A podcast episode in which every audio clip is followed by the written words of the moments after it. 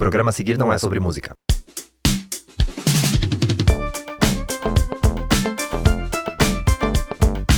No episódio de hoje, indústria fonográfica, preço curto, prazo idem. Oremos. Com Rodrigo Lemos, Rodrigo Chaves, Val Mariani e Thiago Ramalho, em uma conversa que não é sobre música. Quando a gente fala de gravadora, tipo, eu sempre fico imaginando que é uns caras mais velhos, assim, que não são do rolê, que não estão muito por dentro e que daí eles veem um negócio que entendem que vai dar certo, daí, tipo, ah, então vamos fazer esse Mas é que eu virar. acho que é os estagiários, Mas né? tem gente jovem? Será que tem gente jovem que Claro, sempre tá... tem gente jovem. Sempre tem gente jovem, descolada, antenada, que entende das coisas? A galera jovem não tá nos postos de muito poder dentro de uma gravadora grande, uma corporação, assim, mas certamente tem pessoas mais jovens dentro do, do corpo ali do rolê. Eu conheci um garoto que inclusive é artista e ele é A&R da, acho que da Sony BMG ou da Universal, talvez agora não lembro. Mas enfim, ele trabalha dentro de uma gravadora sendo essa pessoa de, sabe, Dá uma olhada nas paradas. radarzinho de gravadora. Talvez justamente por ele ser mais jovem, a galera falou, ó, você é o cara que Tipo, o- como que é? Olheiro? É tipo um olheiro, exato. olheiro no, no- no futebol, É. assim, pode ser. Exato, mas com certeza, é uma galera jovem, mas é isso que o Lemos falou, quem toma a decisão de corporação é, é business, né? Não tem, não tem muito amor assim. No vídeo que eu tava assistindo ali, o cara fala: o artista quer fazer música e a gravadora quer fazer dinheiro. É uma corporação com objetivo bem claro e definido de, de lucrar, de tentar lucrar o máximo possível. Aí eles criam esses contratos, que a princípio parece maravilhoso. Aí eu li os exemplos de uma artista que fechou contrato de um milhão de dólares. Só que daí ele pergunta pra ela, como é que funciona esse contrato? Eles depositaram um milhão de dólares na sua conta? Ela falou, claro que não. Eles te dão uma advanced para gravar o primeiro disco. Esse advanced é adiantamento. Para você recuperar essa grana, você vai ter que fazer show, vai ter que streaming, vai ter que abrir mão de parte dos seus direitos. Enfim, a gravadora vai começar a recuperar esse dinheiro. Só que depois que você pagou esse dinheiro para a gravadora, ela ainda tem uma porcentagem em cima de tudo que está fazendo, entende? Tipo, você tem um contrato. E se o teu primeiro disco não der boa, né, ela não tem uma obrigação de fazer o continuar. segundo e o terceiro disco, entende? Puta, foi ruim o disco, não vendeu, não deu boa. Aí você não consegue nem gravar um segundo e um terceiro disco por uma outra gravadora, porque você tá amarrado com essa gravadora e porque você deve, sei lá, 130 mil reais pra uma gravadora. E esse contrato dura, por exemplo, cinco anos. Se depois desses cinco anos esse dinheiro não voltou pra, pra gravadora, você automaticamente. O contrato se renova automaticamente, entende? E aí tem uma coisa super curiosa que é. É uma guerra de vaidades também, né? Então, por exemplo, o cara que. Cara que puxou a pira de gravar o DVD ao vivo no Maracanã da Ivete Sangalo, vocês lembram dessa história? Foi tipo, foi revolucionário, assim, pra, pra padrão Brasil, inclusive de produção. Foi um dos DVDs mais vendidos do ano. E o cara que conseguiu viabilizar isso, ele tava brigando com, com um dos presidentes internacional. O cara, não, o cara internacional não queria que acontecesse aquele show. O cara peitou, porque veio a da boa, ia da boa, ia da boa, peitou, deu boa, rios de dinheiro, mas o cara de lá tinha dito que não queria fazer. E é isso, o cara foi demitido. Um diretor artístico que estava na Universal, 36 anos. Ah, o cara que fez o agito da Ivete O cara fazer que conseguiu show. fazer a Ivete fazer, que realizar, correu atrás de patrocínio, Bradesco, o caralho a quatro, viabilizou uma estrutura incrível e a galera internacional tava dizendo, não, a gente não quer fazer assim, tem que fazer uma coisa menor, tem que fazer... Viu a onda, avisou a galera, mas não surfou. É, e aí, enfim, o cara foi demitido. E aí que entra em cena o cara que eu conheci, que é o Daniel Silveira, que era um cara jovem, super antenado no mercado e foi o cara que apresentou o YouTube para Universal Brasil. E aí ele conta essa história de que, tipo, não basta só a inteligência mercadológica, o tino e tudo, você tem que ter o teu, o teu approach político, né? Meio como tudo, assim. Então, por isso eu acho o, o quão complexo é, né? Estar dentro de uma gravadora e aceitar as condições, porque. Porque é isso, é uma corporação gigante, enorme. É indústria bem da claro. música, né? É a indústria, que é uma é parada isso. que eu, não, eu agora eu não canso de repetir, vou repetir até a morte. Tem o ramo da música e a indústria da música, são coisas totalmente diferentes. Porque assim, a minha experiência com a indústria da música é nula. É nula. Eu tenho 20 anos de carreira, mas no ramo da música, não na indústria da música. É doido, né? Nossa, é super doido você me falar isso. É, mas até que ponto as nossas criações não estão relacionadas com a indústria da música? É isso, a gente não necessariamente está envolvido com essas coisas, mas quando a gente tá criando ou tá se relacionando com o som, ou quando tá até buscando referências, às vezes estéticas e sonoras, assim, parte do que dita essas regras é um pouco da, da indústria, assim, né? se você faz uma coisa que foge muito desse negócio, me parece que ao menos uma massa maior não, não acessa ou não, não se interessa tanto, assim. E é por isso que acho que a gente tem bastante sucesso parecido, assim, tipo. Porque a indústria, né, tipo, é um, aquele rolê do time que tá ganhando, assim, parece que daí, ah, se vamos mexer, vamos mexer só um pouquinho. bota só um. Muda o corte de cabelo, bota uma tatuagem aí, mas continua sendo o sertanejo. A camisa de roqueiro é sertanejo. É, você pode se vestir igual o Mano Brown, cara, mas você ainda é o Gustavo Lima.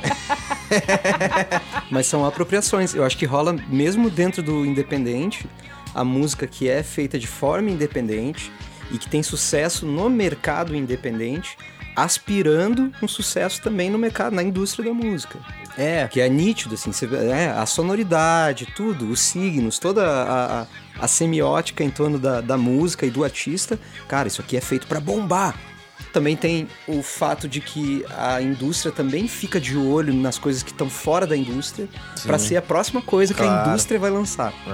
E geralmente ela vai olhar pra onde? Vai olhar pro, pro underground, pro independente, pros artistas emergentes e tal. É é um mutualismo entre, entre os dois lugares.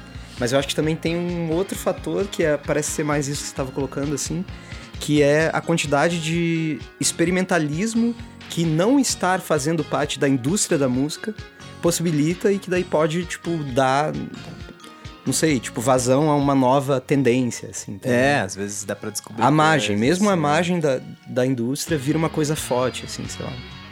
Não sei, não sei muito falar de números daí pra pensar que, tipo, ah, quão significativo, assim, é, com quanto isso representa e tal. Porque os bilhões de views e de dólares estão ainda com a mesma galera, né? É isso que eu ia falar, que tipo, mudou, mas não mudou. Tipo, querendo ou não, o Spotify ainda tá na mão de algum gigante. Tem ferramentas pra bombar mais, quase como uma nova rádio, um novo jabá. Acho que as ferramentas mudaram, mas ainda a hierarquia do tipo grandes corporações com visões mercadológicas, e é isso que você falou, tipo, pensa que música virou produto. Deu certo esse produto, vamos produzir em grande escala. Porra, vamos apostar num. Vamos pensar que fosse um hambúrguer. Aquele esse hambúrguer deu boa, vamos produzir o máximo desse tipo de hambúrguer pra vender. Não, o sertanejo, né? Meio uma coisa meio. Meio assim. hambúrguer. Sertanejo. Não, eu acho que vários segmentos da música são tipo, isso daqui deu certo, então vamos tentar fazer Mas esse quando o hambúrguer sertanejo tava em alta, não, não foi uma parada meio assim? Ah, vamos investir no sertanejo. Daí o tanto de dupla que. É, o universitário, isso. O com. Alto tanto- lá que você vai mexer com o menino. Não, é que eu ia falar, pô, o sertanejo aqui, quando dá Não, até não, o vergonha de dizer que universitário que, tipo, fez surgir o UDS da vida, sabe? Uhum. Pipocou de dupla sertaneja que nem sabe o nome. E é isso, e ganhava. Uma galera ganhava muito dinheiro, mesmo sem ser super famosa, mas sei lá, estavam no meio ali, uma dupla sertaneja. Tipo, você não vê isso pipocando assim no rock, no. sabe? Não, eu concordo que são mercados muito diferentes. Essa coisa que a Val falou é muito. É, é, é um sintoma muito forte, por exemplo, a, a franquia, né? A Woods. Que é, cara, tipo, é como se fosse hard rock café do Uhum. setor sertanejo, assim. Nossa, que analogia boa. É bem isso é aí mesmo, que cara. você vê quando uma coisa E que deixa deve de levantar ser- mais dinheiro que Hard Rock Café no Brasil, pelo com menos certeza, aqui. Com certeza. Tipo, e, e proliferou muito. A gente sabe o que, pelo menos a minha experiência, é de ver que um hard rock café pintou aqui na cidade. Não deu muito, muito certo. A Woods, cara, eu, tipo, sei lá, viajei pra outras cidades e tem Woods em outras cidades. ou Tem, seja, eles tiveram, tiveram várias filiais. Agora, acho que o sertanejo deu uma, Deu uma baixadinha, uma baixada. Sim, eu, a UZ aqui fechou, a UZ Balneário Camboriú fechou, outras baladas de sertanejo fecharam. Mas é meio isso que você falou, o sertanejo é um excelente exemplo. Isso daqui tá dando certo demais, a gente consegue rentabilizar com isso. O que mais parecido com isso, que é igual, mas não é igual? O que, que é o, meio que genérico disso que a galera vai comprar pira? O que, que a gente tem que entender? Meio que tem que ser uma fórmula e aí reproduz, como o mercado, não o é? que, que o sertanejo como a está arte, se né? transformando e daí vai... Não, e os sertanejos universitários, eles um pouco renegam o sertanejo raiz, né? Tipo, parece que eles inventaram ali um, uma coisa e eles. É, eu acho, Tocam acho bom, ali. na real. Acho que os sertanejos raiz também renegam o sertanejo universitário. Ah, Eles isso. falam, esses caras não são do nosso grupo. Eu falo isso em defesa aqui do meu avô, que é violeiro do interior, entendeu? Que Muito seu Anísio bom. aí, que não vai dar moral pra essa molecada que tá aí achando que faz Não, música galera, sertaneja. Nutella. Esses Nutella aí, pô. Qual foi? retomando o raciocínio, daí é isso, daí produz em alta escala para vender em alta escala. Como a gente falou antes, é indústria e é mercado. O objetivo final é isso, vamos vender e vamos lucrar. quanto mais assertivo e quanto menor o risco que a gente correr, melhor. Então não vou botar a grana num lado B alterna que eu acho incrível, mas não vou conseguir convencer a corporação inteira a fazer. E aí, enfim. Acho que as coisas continuam, de certa maneira, caminhando como antes, só que nos moldes, em outros moldes. Faz sentido? A gente até conversou sobre single ou álbum e tal. É, não parece que é mais daí uma coisa tipo, ah, vamos fazer virar uma música. A música virou. Ou você acha que a galera ainda pensa, tipo, né, ah, vamos fritar o hambúrguer e vamos vender um monte de hambúrguer ou um hambúrguer só agora? Tem um pouco de tudo. Eu acho que tem muito pouco de risco de uma grande corporação. Grande corporação não quer assumir grandes riscos. Não, só quando, ah, quando um artista, por exemplo, já rendeu bastante a gravadora, já vendeu bastante, fez bastante dinheiro uhum. pra gravadora, aí talvez ele tenha ganho uma parada, um crédito pra, ah, tá, esse trabalho aqui é mais experimental, sim, beleza. Fazer aí, um novo, você aí sim, tocou mas um ponto não super cara, bom. né? Exato. Vou dividir mais uma experiência que foi falando sobre. Na época, Caetano tava, tava com a Universal também. E aí a galera falava, cara, Caetano é, é branding, cara. A gente briga para ter o Caetano, mas não é nem perto um dos artistas que dá mais lucro. Justamente, tem a Ivete Sangalo. Aí nesse sentido eu só concordo. Se Caetano quiser fazer um CD bem doidão lá, pra gravadora é muito incrível ter o Caetano, ter um Gil, ter o ter os ícones, né? E aquela história, eles sempre o investimento deles é baixo risco, eles não vão perder dinheiro pelo Caetano fazer um disco estranho. No mínimo vão recuperar, consegue patrocínio, enfim. E continuam, dependendo se for a gravadora que detém as obras antigas e tal, continuam capitalizando em cima dos lançamentos clássicos. né? Independente de já, já ter recebido de volta o dinheiro que foi investido, né? Que essa, esse é o pulo do gato da gravadora. Você. Eles podem botar uma porta de grana, mas essa porta de grana vai te segurar em algum lugar para sempre das músicas que você lançou com eles, tá sempre lá, tem a participação da gravadora, tá registrado e, enfim, é isso. É louco, né? É complexo. Ao mesmo tempo, acho super interessante, cara. Porque isso que você falou também é verdade. Tipo, parece que antes a parada era mais unilateral, né? Antes não tinha internet, você não podia botar a tua música e ser descoberto pela internet tocando no teu quarto, era impossível, né? O Oração da Banda Mais Bonita só veio a existir depois que era possível botar no YouTube o negócio, né? Não era tipo... E antes que fosse necessário impulsionar e investir É. rios de grana E pra antes que eles fazer tomassem isso. conta desse canal, né? Exato. Só que daí agora que a partir do momento que todo mundo entendeu como é que funciona, é aí que eu falo, ó, a parada, o poder continua na mão da mesma galera. A gente fala que a indústria fonográfica quase foi a falência na época de Napster, cara. Quase foi mesmo, mas hoje em dia ela rende mais que rendia nos anos 80 e 90, que a gente trata como os anos áureos da gravadora. Eles entenderam como rentabilizar de todos os jeitos, contrato 360, tem as editoras dentro, dentro da própria gravadora, e é isso, tem agência de marketing, tem tudo, e aí parece que o processo ainda. a- o poder ainda tá na mão da mesma galera. A diferença é que eles estão de olho no que tá surgindo na internet. E aí, quando vê uma coisa muito boa surgindo na internet, parece que é quase inevitável que o próprio cara se render ao, ao- a entrar numa gravadora da vida, sabe? Pra, se, pra virar uma parada gigante enorme. Só que daí acho que entram duas questões. Uma é o quanto você quer ser gigante enorme. Isso está envolvendo, envolvido com a vaidade. Ou quando você quer ser gigante enorme pensando no- na rentabilidade mesmo. Cara, eu quero ganhar 300 mil reais por mês. Talvez você tendo uma base de fãs um terço do que você tem estando numa gravadora seja o suficiente, entende? Pra fazer essa Pra grana. fazer a grana que você quer. A hora que você tá com uma gravadora é muito mais difícil você ter esse controle, saber e ter essa autonomia de você, ah, eu quero ganhar tanto, eu preciso de tanto pra ganhar essa grana aqui, porque aí você tá dividindo uma fatia enorme do bolo com uma gravadora que inevitavelmente tá botando dinheiro, aí investidor vai dizer, puta, TH, será? Que a gente tem o single já desse disco, eu gosto do disco, mas talvez você chegou a escutar o- a nova música do fulano, sabe? Daí é meio que isso. Daí é o papel do, sei lá, diretor artista da gravadora, com o tato dele chegar pra, pro artista e. Enfim, tudo isso pra dizer que eu acho que tá na mão da mesma galera ainda. né? Mas eu acho que a galera que tá mais ligada no- no- na parte sensível, na parte de tocar, né? De expressar, de sei lá o que, aí cria e tal.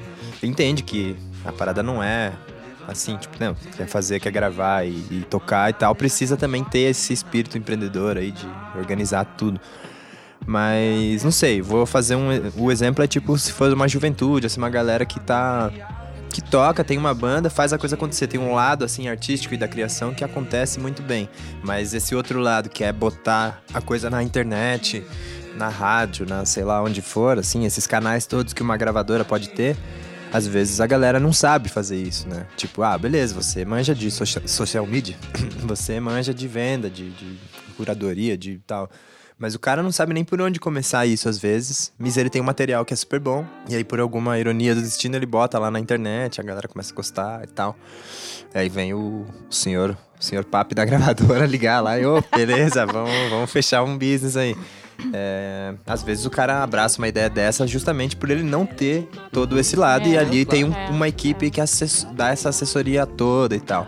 Só que é isso, quando a gente fala dessas coisas que parecem pertencer mais à nossa bolha, assim, parece que é muito, é muito menor, assim, né? Tipo, a- o rolê gravadora e tal é muito gigante, assim, é um prédio gigante e o que a gente tá falando é uma casinha, uma casinha bonitinha, né? Tipo, mas eu vejo que a galera que... Ah, é isso, né? Junta as experiências. Porra, hoje Pra fazer alguns materiais que a gente vê de algumas bandas na internet, assim, tipo vídeo, áudio, é, né? O cara tocando dentro de um estudião, com uma imagem super foda, com uma produção, direção de arte, sei lá o quê, e uma super mixagem. Como a gente via dos grandes artistas das gravadoras antes, hoje já é muito mais simples. Né? A gente vê, tipo, uma dupla de irmãs dirigindo um videoclipe de uma banda pop sozinha, tipo, subindo em cima de uma parada lá, fazendo uma parada foda e tal, bonita, que não perde em nada pra essa galera que trabalha com grandes orçamentos. Esses dias a gente tava falando sobre isso, né, Val? Sobre o surgimento dos selos. Os selos independentes começaram a surgir para lançar as bandas independentes, né? Fora. E aí as grandes gravadoras, elas compraram os selos. Exato, grandes gravadores, e daí, tipo, compra o selo, daí, tipo, tem um selo que é o alterna pra galera hype. E é isso, tem um certo investimento que não é o, o grande aporte da gravadora. Pelo menos isso que a gente tava lendo dos anos 80, anos 90, né? Quando começa a surgir os selos e ganhar força, as gra- grandes corporações chegam, ah, então você quer ser o Arnica by Universal, o Arnica... A música, o termo indie começa aí, né? Não é? É. Agora a gente fala É, indie é. tentando, relacionar um Sonoridade. Sonoridade. É, um gênero musical, É. mas na real é remonta a essa a essa época assim. Mas acho que tem sempre essa relação um pouco, mas isso em qualquer é, instância assim comercial em que um CNPJ com muita grana versus um CPF com pouca grana já começa mal e termina mal. Não tem jeito disso virar, sabe? E eu acho que talvez tenha um pouco de ilusão nessa questão do tipo, ah, ah não, cara, a gente não faz pra ganhar muito dinheiro. Mas se você começar a virar uma coisa interessante do ponto de vista, cara, isso aqui cola e as pessoas gostam, automaticamente você é associado com dinheiro. É o, é o lance da, da arte, do entretenimento em geral, dele ser mais tratado como um produto do que uma coisa, ah, que, ah, beleza, eu só faço porque eu gosto Sim. e não me importo se isso vai me dar dinheiro ou não. E eu acho que é um pouco de ilusão. O que aconteceu, eu vou dividir um insight bastante meu e que não necessariamente reflete a opinião da banda mais bonita com relação a isso, assim. Mas eu tenho a impressão que foi um pouco de ilusão, mas no bom sentido, assim. De que naquele momento em que o YouTube ainda era uma ferramenta mais democrática, em que as redes sociais, de uma maneira geral, ainda pulverizavam mais conteúdo, sabe? Tipo, era mais fácil você Viral era viralizar. natural, assim. sei É, bastava ter uma coisa espontânea que as pessoas realmente se, se interessassem em compartilhar. E isso, cara, tinha uma chance imensa de se tornar um viral. E hoje em dia a gente sabe que não é assim. Mas lá naquele momento, isso que você falou, a virada ali da década, 2010, 2011, por aí, eu acho que criou-se uma expectativa de que a internet ia continuar assim. De que ainda ia ser um terreno fértil pro essas independente. gravadoras, Essas grandes corporações. É, não, elas estão caindo mesmo, cara. Elas nunca mais vão voltar. Pô, tá aí, passa menos de 10 anos e elas estão dominando tudo. a internet. e eu acho que o que rolou naquele momento não foi, tipo, dizer um não porque, cara, a gente não precisa das gravadoras, mas mais porque, ah, eu acho que isso aqui que tá acontecendo vai ser, como é que se diz? Durável. E daí, meio que tudo que a gente tinha era o presente. Cara, tá dando muito certo sem gravadora. Por que que vai dividir a coisa, sabe? E aí eu acho que naquele momento, especificamente, talvez, por exemplo, se essas ofertas e esses contratos chegassem hoje, em 2020, talvez a banda relevasse, falasse, não, cara, talvez pensando para daqui a dois anos, daqui a três anos, ou daqui a dois discos, a gente vai estar numa outra situação em que a gente vai realmente precisar de uma estrutura de uma grande corporação para impulsionar a nossa obra, para fazer isso daí ter a difusão que precisa ter. Porque quem ia imaginar que a internet, que era promessa de, de, de sei lá, de globalização e de democratização da música e da, né, do- da arte em geral, assim, cara, quem ia imaginar que isso ia se fechar? Uhum. Eu, sinceramente, não sei se essa opinião que eu tenho é a mesma que todos têm, assim. É, a leitura que eu faço é que é isso, tipo, é a internet, esse rolê da, da galera conseguir se produzir. No caso desse clipe, foi uma turma, né, que se reuniu lá pra fazer Aham. o rolê, todo mundo foi na guerrilha fazer acontecer. E assim, não passou por um grande empresário, uma grande corporação, essa comunicação banda-público. E aí a coisa aconteceu assim e ela seguiu assim até né, agora. Tipo, a banda se comunica com o seu público diretamente. E E fiel, né? não são todas as bandas que conseguem fazer isso, né? É, de- é É bem louvável comum as pessoas, que a tipo, galera- que não estão ligadas disso que você tá falando, é bem comum que as pessoas falem, cara, mas ainda existe a banda mais É, tipo, a banda a se banda foi. ainda tá tocando? Ah, eu mesmo, antes de, de chegar mais perto da galera, eu ficava pirando, ah, beleza, mas e aí? Nunca mais vi, né? E a banda toca tá muito pouco em Curitiba, tipo, a banda daqui toca menos aqui, acho que tem mais público fora daqui do que aqui, justamente porque mantém uma conexão online, assim, mega. Acho demais, na real. É uma pena que, não sei, né? Acho que 300 mil por mês pra cada um não está rolando, mas se rolar seria perfeito, porque merece. A galera é muito. faz a parada acontecer. O que me parece é, na época da banda mais bonita, eu acho que foi a última coisa que eu vi de viral enorme. Foi, foi isso, foi esse vídeo. Porque eu mesma, na época, mandei pra algumas pessoas muito distintas da minha vida e todas elas já tinham visto. E aí é, e é o que eu tava falando aquele dia, de você falar que a Duda Beat é super conhecida e eu dizer que não, o meu Não, irmão eu, só- eu concordo com você. não conhece. Que mais Mas o meu irmão já tinha visto o vídeo da banda mais bonita, inclusive mandou pra namorada dele, que na época eles tinham terminado, mandou e falou: Olha, eu vi esse vídeo e tal. Comigo. Enfim, rolou uma parada assim. E ati- atingiu um negócio tão grande que foi a última coisa que eu vi de uma banda. Foi a última oração. Foi a última oração. de uma banda independente que atingiu. Não teve uma parada da Itália? Que foi a música mais tocada no verão da Itália? Não teve, Teve um né? assim, não sei se foi a mais tocada, mas, tipo, Ah, bombou no mundo, né? Chegou Pô, a- O YouTube Mundo reconheceu vocês, né? Como uma das coisas mais tocadas daquela semana ou daquele mês. Foi uma parada. E agora me conte uma. Brasil, tava falando de, de banda brasileira. O, o último viral, assim, em proporções banda mais bonita. Não faço ideia. Eu acho que nem acontece mais de vendo mais bonita. Até eu acho que essa história de algoritmo e, e funções de inteligência já dificulta de acontecer isso, né? A ideia é que não aconteça mais isso tão espontaneamente. Ou eu tô errado?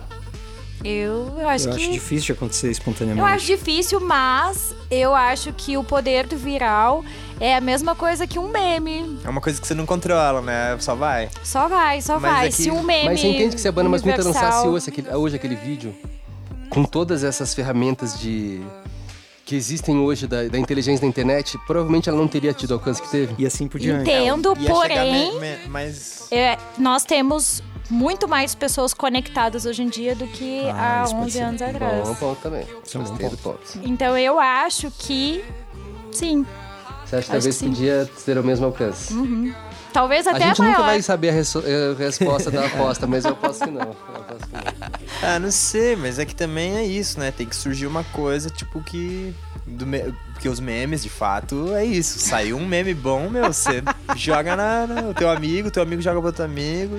Eu fiquei sabendo que as coisas chegam antes no Twitter, daí depois vem pra gente, que não é do Twitter. Eu, eu arrisco, eu, eu disse que não, mas eu acho que eu mudo de ideia. Ah, é? Talvez agora, no momento que a gente tá, por exemplo, ah, nessa, nesse contexto de pandemia, Uhum. e as pessoas também com o emocional muito mais. Aí pensando especificamente no tipo de peça que é Uhum. o clipe de oração, talvez isso engajasse com as pessoas a ponto de se tornar uma. Mas eu acho que o ineditismo daquela época, hoje em dia já não teria essa coisa, porque tantas outras coisas é, se tornam virais, independente, né, de ser uma coisa espontânea ou provocada por impulsionamento, assim, que eu acho que hoje talvez fizesse essa parada mais por, pelo lado, o lado emocional das pessoas, no, no sentido de, ah, eu quero dividir uma coisa legal e desejar uma coisa legal pra alguém que eu gosto, do que no sentido o algoritmo vai ajudar. Naquela época, o algoritmo também ajudava. Acho que além das pessoas estarem mais suscetíveis e querendo compartilhar aquilo, acho que o algoritmo e a maneira como as redes estavam ainda tipo E eu acho que durava um pouco mais, assim, sabe? Tipo, hoje em Até- dia o viral é da noite pro dia e já acabou. Nossa, eu que, que acompanho o Twitter ali, é tipo isso. Hoje bombou o negócio da Michelle Bolsonaro lá dos 89 mil. Dois dias atrás, a minha timeline do Twitter Era era, só isso. só isso com Hoje aquela já não. pergunta clássica. Hoje já não. Hoje Vamos já, voltar, vamos já gostar mudou mais. o assunto. Mas é muito bom, porque a galera começou a fazer umas histórias de outras pessoas. Ah, adorei, adorei. Caí em todas, caí Adorei. em todas Você vai stories. lendo o Fred Mercury lá, que andava com a mulher e não sei o quê. E na hora que ele ia morrer, ele perguntou: por que que. Genial, isso é genial. adorei, adorei todos.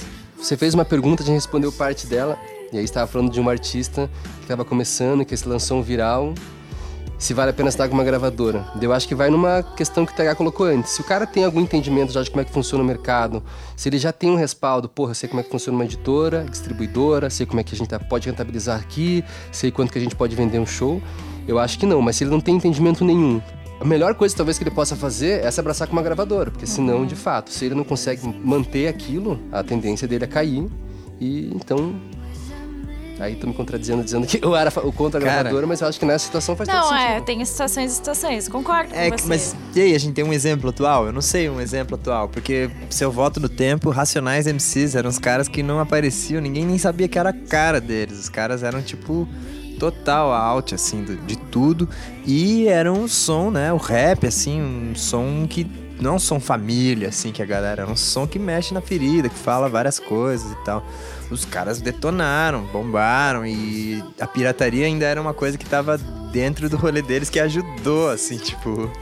A, a, a viralização foi tipo isso, CD pirata e tal, tipo, também. São Mas você muitos- entende que eu tô falando, tipo, de uma parada que saiu daqui, foi parar, sei lá, no New York Times, foi parar na Itália. foi- Você entende a Não, proporção? eu concordo com você. Eu não consigo dar nenhum exemplo de um viral tão grande. E eu não sei se tem exemplos hoje em dia de virais que transcendem tanto a bolha. Porque talvez a ideia, justamente pensando na- nesse da Teve o história... Gangnam É não fazer Style, isso. o Gangnam Style ah, em 2012, não foi? Mas Foi cara, um Gangnam maiores, mas Style aí já era uma já parada, de gra- já vem de grande porte, né? Já cara, vem uma, pro- uma grande produção.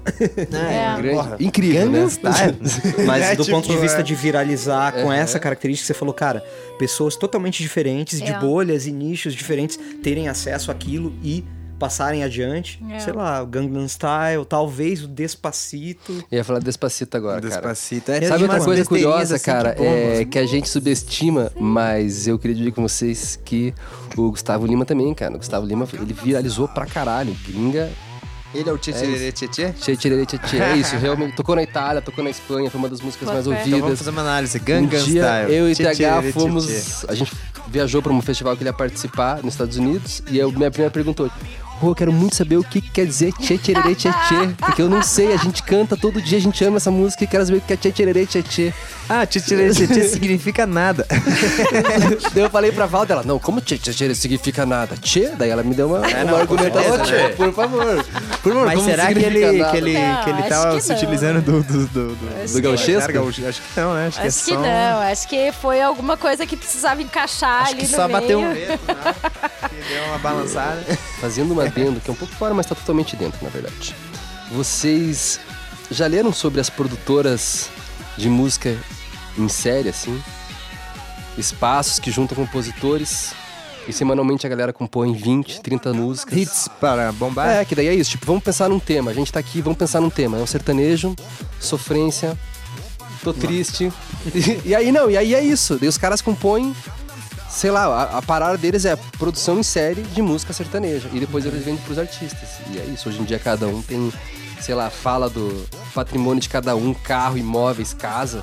E a gente pensa, porra, que bizarro, os caras fazem produção em série. Por outro lado, talvez só eles consigam fazer aquilo, né? Talvez é um talento e deles. também não é. a da- dentro da produção em série deles, eles já estão quantizando que, cara, de 100 músicas que a gente compuser, uma vai virar um grande hit Uhum. e que vai sustentar a gente por muito tempo. Exato. Mas é que daí é isso, tipo, você tem essa visão de que uma vai sustentar por muito tempo, os caras fazem várias, tem tipo, sei lá, 15 grandes hits, daí eles citam lá, tal música que Michel Teló gravou é dele, tal música, são, sei lá, 8 caras ou 10 caras que Eu não compõem sabia música. que tinha isso enquanto. Cara, não, é uma, é uma co- Coletivo, é, é. não, E daí a parada dos caras é, a parada é profissa, mas é assim, tipo, quase que diariamente tá rolando um churrasquinho, daí tem a galera que compõe, porra, vou passar aí no estúdio hoje, porra, tô com uma ideia do refrão, porra, pensei num tema aqui que eu vi uma menina falando, aí essa galera se comunica, se junta pra fazer. Se estamos oito ou se estão 12 pessoas naquele momento no churrasco fazendo a música, alguém falou, porra, no refrão podia começar com pensei. O cara falou, pensei, porra, o nome dele já tá lá. E é, pira, vamos todo mundo ganhar muito dinheiro, mas todo mundo vai ganhar junto. Então é isso. Abre uma cervejinha aí, vamos ganhar um Eu vou essas reportagens vou mandar pra vocês. Que, cara, o quão louco é isso, né? É muito louco. Porque, querendo ou não, a gente pode julgar que não é arte, na verdade. Não, na verdade é, e É. tá profundamente conectado com aquilo que a gente vinha falando antes, cara. Não é todo é, artista que tem a.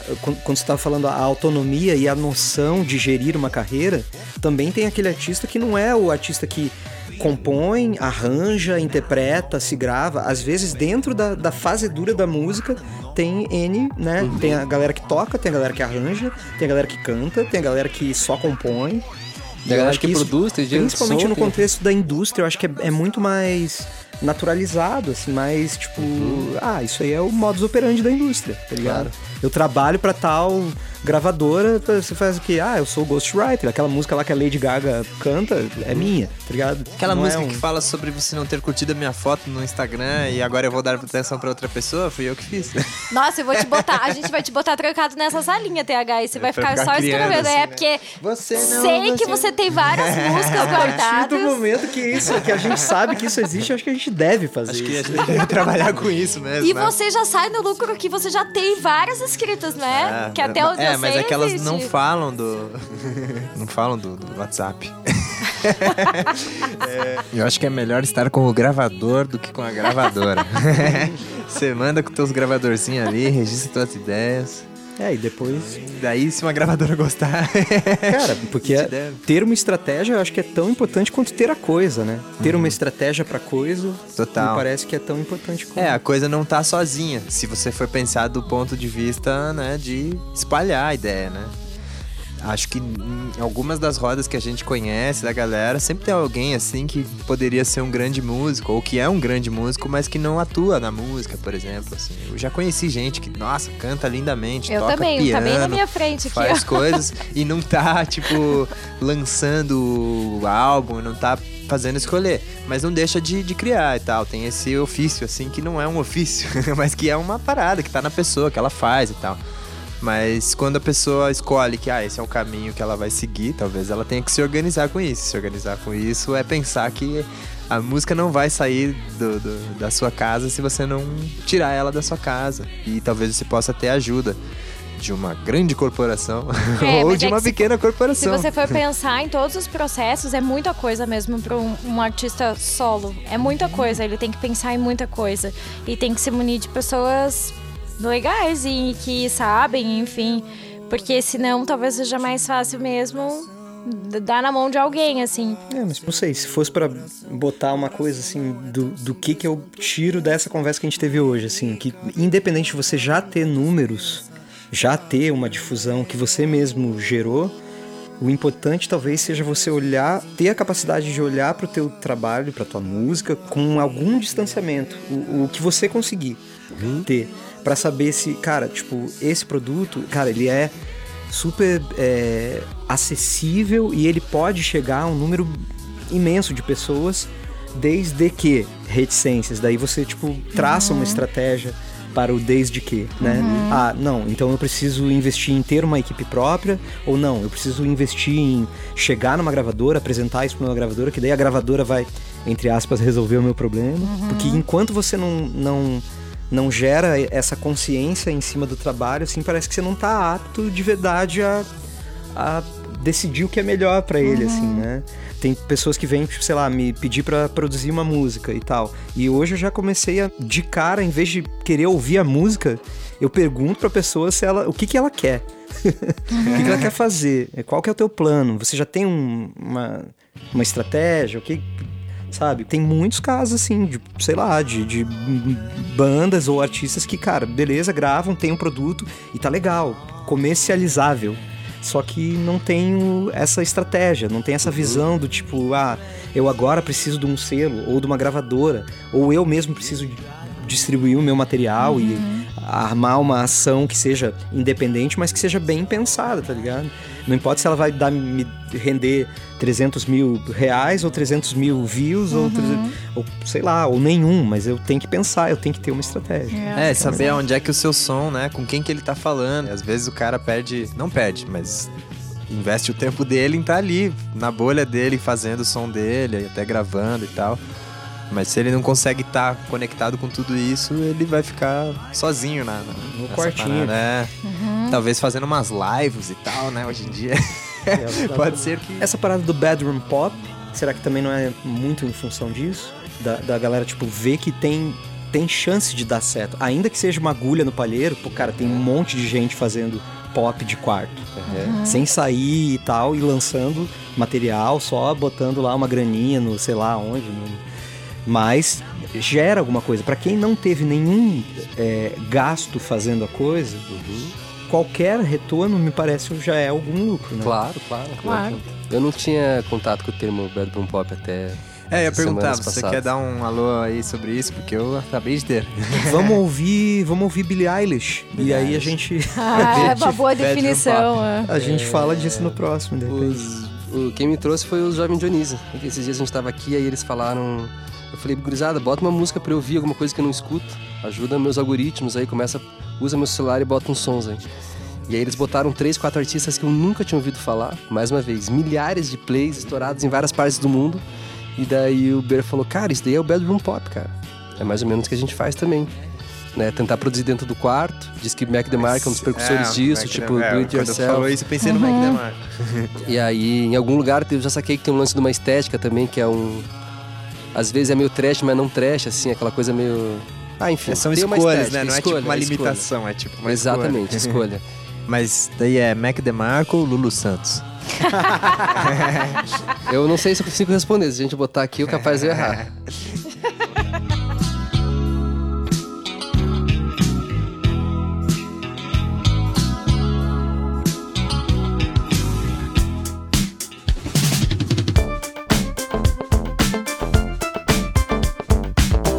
podcast não é sobre música, mas se você quiser ouvir as músicas que tocam durante os episódios, siga nossa playlist.